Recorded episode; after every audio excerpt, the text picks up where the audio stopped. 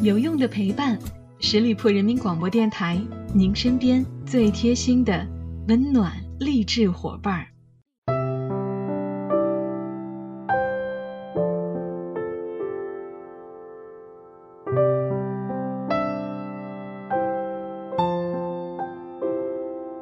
有用的陪伴，十里铺人民广播电台，您身边最贴心的温暖励志伙伴儿。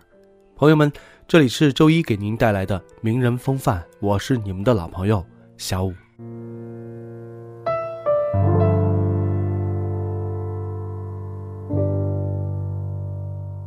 前段时间，《我和我的祖国》一上映，葛大爷又刷屏了。《我和我的祖国》这部电影由七个短片组成，每个短片分别从小人物切入，演绎了祖国七个重要时刻。而葛优葛大爷演的张北京，就是短片《北京你好》当中一个平凡的出租车司机。短短二十几分钟，葛大爷演技全程在线，用网友的话来说，就是连眼皮褶子里都是戏。张北京，满嘴跑火车，爱拼，总干不了什么大事儿。走运抽着了奥运会的门票，他偏得意洋洋地说是萨马兰奇送的。拿着门票好一顿炫耀，就连去超市也得掏出来显摆一下。这种极其欠揍的嘚瑟样，真幼稚。连儿子都嫌弃了这么一人，葛大爷演起来是得心应手。准确的说，葛大爷松弛又自然的状态，连演的痕迹都没有。没使太大劲儿，开着出租车路过鸟巢的时候，葛大爷一句：“这巢得养多大的鸟啊！”就这么一句话，就把还沉浸在上一段短片当中感动的观众们都逗乐了。在主旋律的电影里面，演员很容易就用力过猛，但葛大爷就没绷着，溜溜达达的就让观众跟着他一起笑，一起感动。大爷永远不过时，演艺圈是妥妥的常青藤。用黄渤曾经被问能否取代葛优时的回答来说，他曾经是开天辟地，在中国电影那样的时候，他是创时代的电影人。高高扬起，轻轻的放下。当年拍《夜宴》的时候，《纽约时报》的记者来采访他，大爷说没时间。导演冯小刚急了：“你多大的事儿啊？你没时间弄好，你国际上就出大名了。”居家的葛大爷回答。我真没时间，我答应我老婆上大钟寺那块买地板革去呢。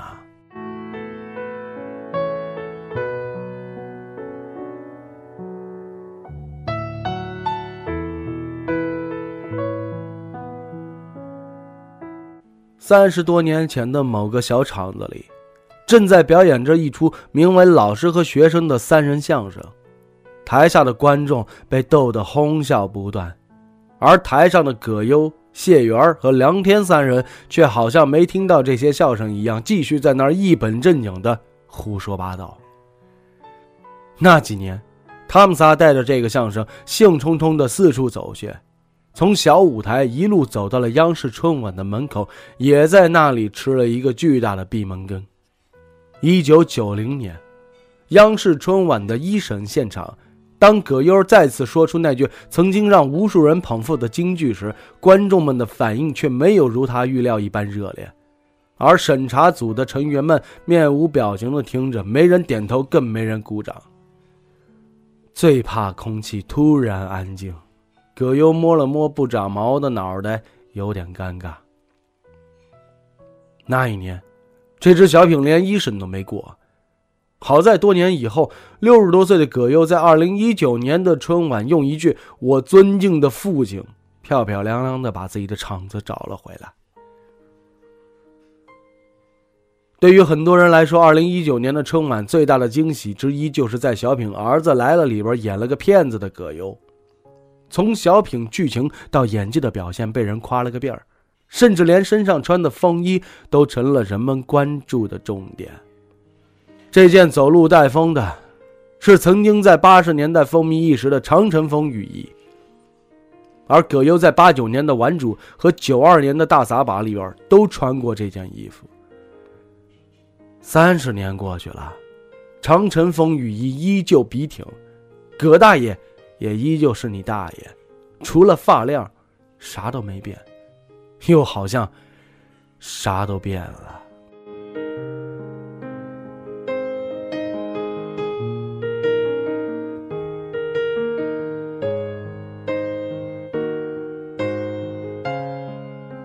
到底是什么时候被人以爷字相称的？估计连葛优自己都说不清了。最开始的时候，他只是个在乡下养猪的。七八年，恢复高考的消息传到了葛优的耳朵里边，这可给他激动的，丢下手头的猪饲料就往家跑。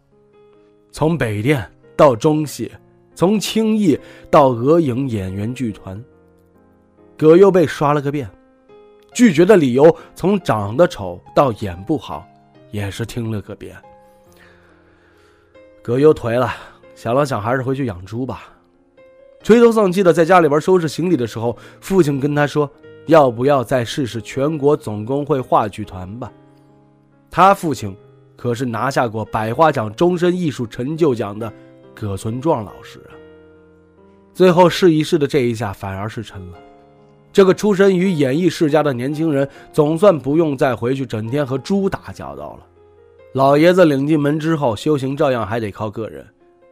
一九七九年，小品《养猪》里边，本色出演，帮葛优叩开了演戏的大门，但也仅仅只是有了一条细细的门缝而已。转机出现在一九八八年，那一年被导演米家山称为“王朔年”。那一年，王朔的四部小说几乎是同时被拍成了电影，其中米家山拿到的是顽主。电影讲了余官、杨崇和马青三位无业青年在北京开了一家三 T 公司，替您排忧，替您解难，替您受过的故事。主角之一的杨崇是个面冷心热的蔫桃青年。米家山说：“我们选人的时候就决定，杨崇这个角色不能选一个浓眉大眼的演员。”要一个有点怪的，于是他就看上了有点怪的葛优。葛优呢，虽然很懵啊，但心里也明白这个机会来的不易，成不成的就看这一下了。于是，曾经被父亲批评演戏僵硬的葛优就开始琢磨起了台词和表演。在场地的他极其安静，既不和人搭话，也不愿意与人对词，总是自己嘴里边念念有词的在嘟囔着什么。在镜头后边往死里较劲儿，到了镜头前面反而呈现出了最松弛的状态。葛优的松弛，快把跟他对戏的演员给逼疯了。饰演刘美萍的马小晴找到了米家山抱怨：演四条，葛优就能给你四个不同的表现，自己永远是跟不上他的节奏。而张国立看完样片也有点崩。从来都是演正剧出身的自己，在如鱼得水的葛优边上，怎么就显得那么力不从心呢？八九年，开开心心的杨崇，开开心心的拿到了金鸡奖的提名。几年之后，冯小刚一边想着葛优坐在台上那种不着四六的语调，一边奋笔疾书写剧本。写完之后，他就找到了王朔：“你得带我去见一个人，这角色我是为他写的。”王朔问他是谁，冯小刚说：“就是你《顽主》里边那个杨崇。”于是，在一个雨天里边，王朔跟冯小刚俩人骑着摩托车跑到葛优家楼下，等了将近一个小时，才等到了出门刚回家的葛优，也等到了编辑部的故事里边贫道家的李东宝。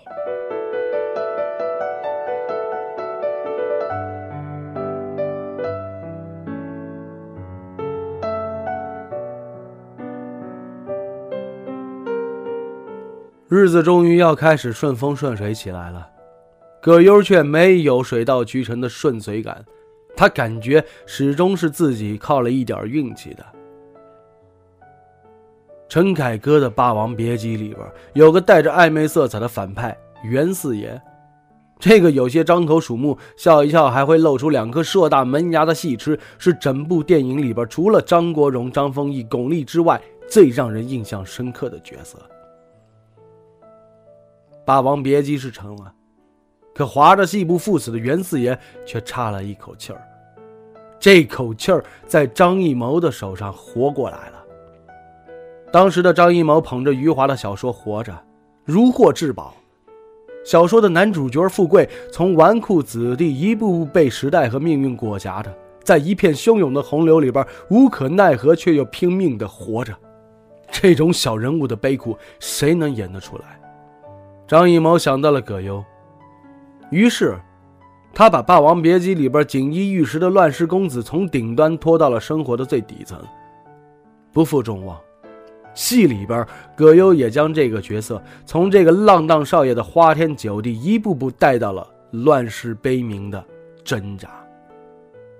九四年，葛优凭借《富贵》一角拿下了戛纳国际电影节最佳男主角奖。三联生活周刊曾经评价葛优。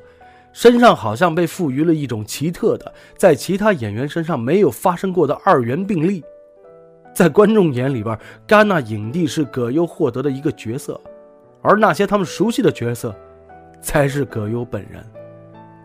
所以，当影帝葛优试图摆脱小人物，用另外一种观众不熟悉的形象出现在荧幕上时，观众自然就不开心了。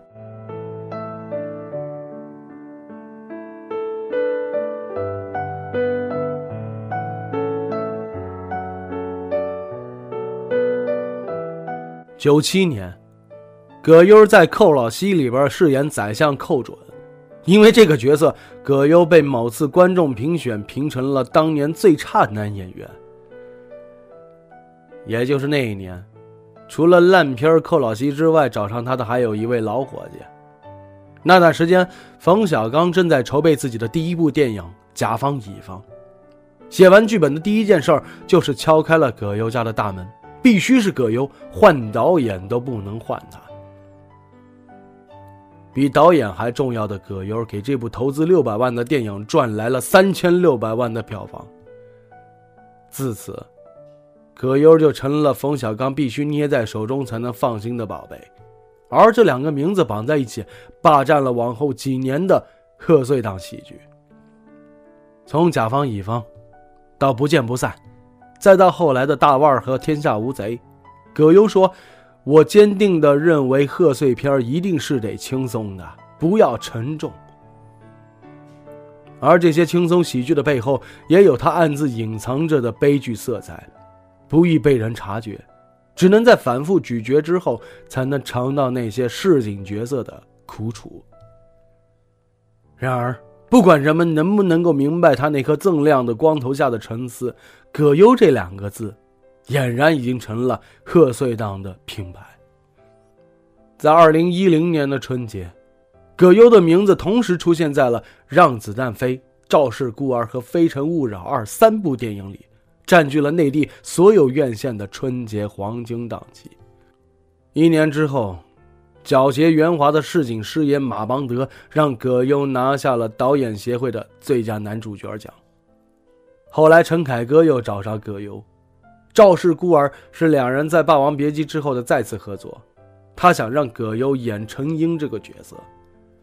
然而，《赵氏孤儿》这部电影的评分却低得很，豆瓣里边有一条二星热评的标题是：“凯子哥，真的，陈英到底怎么你了？你要这样作践他？”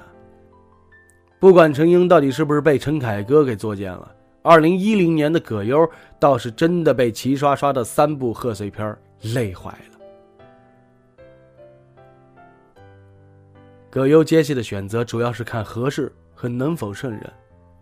眼瞅着年纪越来越大，他倒是乐得享受这阶段了，不想拧巴着去演一三十岁的人。他说。你到了这阶段了，你就干合适你这一年龄段的事儿，别拧着就行了。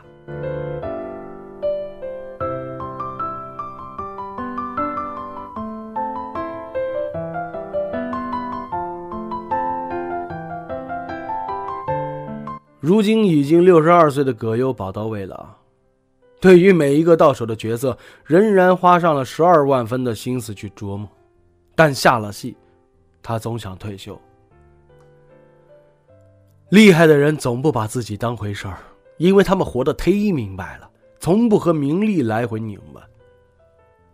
大爷给自己定一标准就是戏子，演员吧，往好里边说，人说你是表演艺术家；但往最不好里说，人说你是戏子。当有人说我是艺术家的时候，我也别晕了，这很重要。他明白观众想从自己这儿看到什么，更明白自己能为这个时代呈现什么。他始终摸着胸口来演戏，按照地上人们留下的脚步往前走，用小人物式的荒诞逗君一笑。若能发君以片刻沉思，更是再好不过了。编剧史航曾经说过。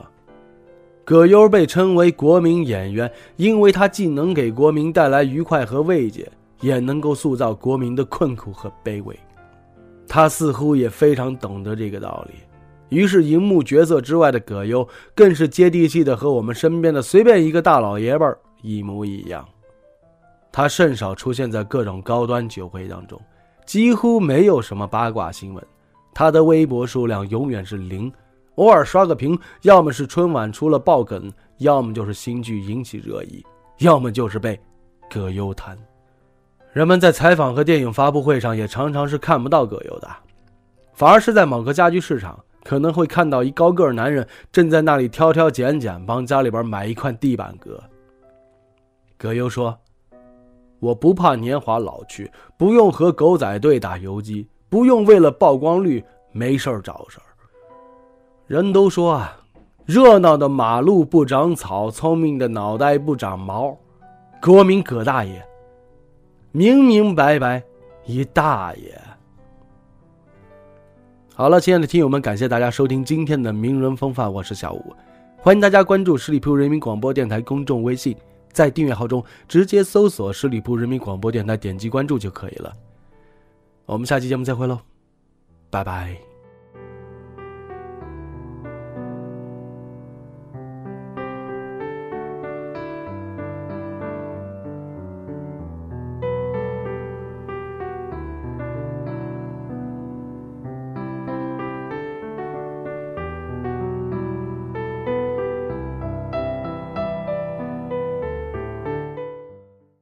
本期节目由十里铺人民广播电台制作播出。了解更多的资讯，请关注十里铺人民广播电台的公众微信和新浪、腾讯的官方微博。感谢收听，我们明天再见。